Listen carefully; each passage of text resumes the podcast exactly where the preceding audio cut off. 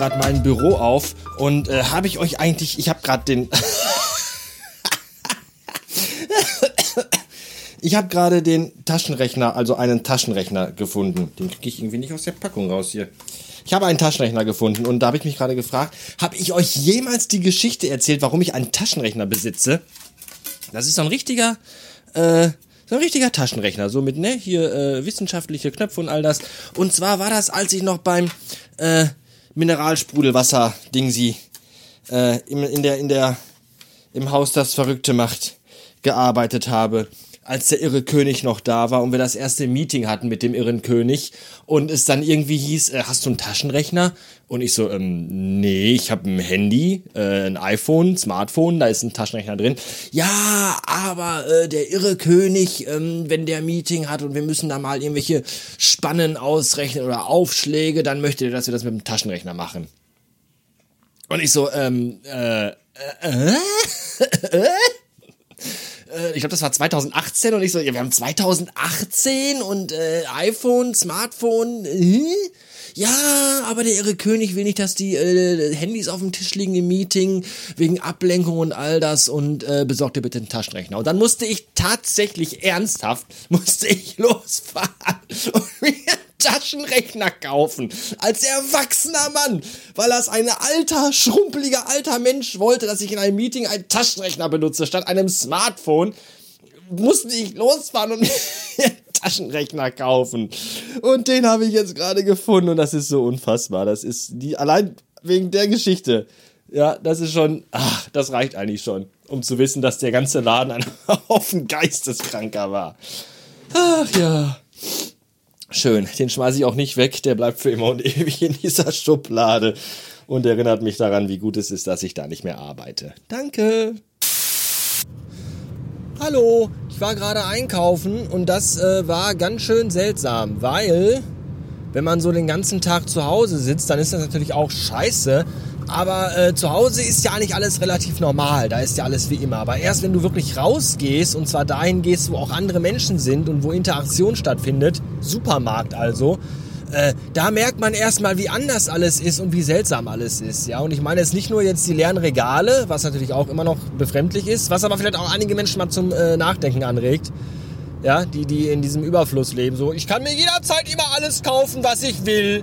Die jetzt einfach mal merken, hoch, hoppla, huch, na no, doch nicht. Ja, man liegt jetzt nicht daran, weil wir eine Lebensmittelknappheit haben, sondern weil einfach irgendwelche Vollidioten äh, schon vor vier Wochen die Regale leer gekauft haben und jetzt zu Hause auf einem riesen Haufen Nudeln sitzen, ganz oben und äh, sich äh, mit Toilettenpapier eingewickelt haben. Aber es ist ja auch so, wie es in den Supermärkten aussieht. Ja, in dem Laden, wo ich jetzt gerade war, der sah beispielsweise aus wie so eine umgebaute Lasertag-Arena. Ja, Zäune am Eingang, Flatterband, überall im Laden so aufgestapelte Kisten, die einem den Weg weisen, schwarz-gelbe Markierungen auf dem Boden. Da fehlt dir eigentlich nur, dass du beim Reinkommen irgendwie einen Helm und äh, Knieschoner kriegst. Äh, ganz, ganz seltsam. Und ich habe meiner Frau auch extra gesagt, denk dran, die Läden sind noch leer, schreib bitte einen realistischen Einkaufszettel. Was steht drauf? Mehl, Hefe und Ravioli. Ja, äh, ich denke nicht. Ja, hätte auch genauso gut aufschreiben können, äh, weiße Trüffel, Mondgestein und die Bundeslade. Was ich übrigens mittlerweile sehr gerne mache, wenn ich unterwegs bin, ist, äh, ich gucke, also ich fahre mit offenem Fenster durch die Gegend und gucke dann, wo Leute sind, die sehr dicht nebeneinander stehen. Und dann rufe ich denen immer zu, Abstand halten! Das äh, macht Spaß.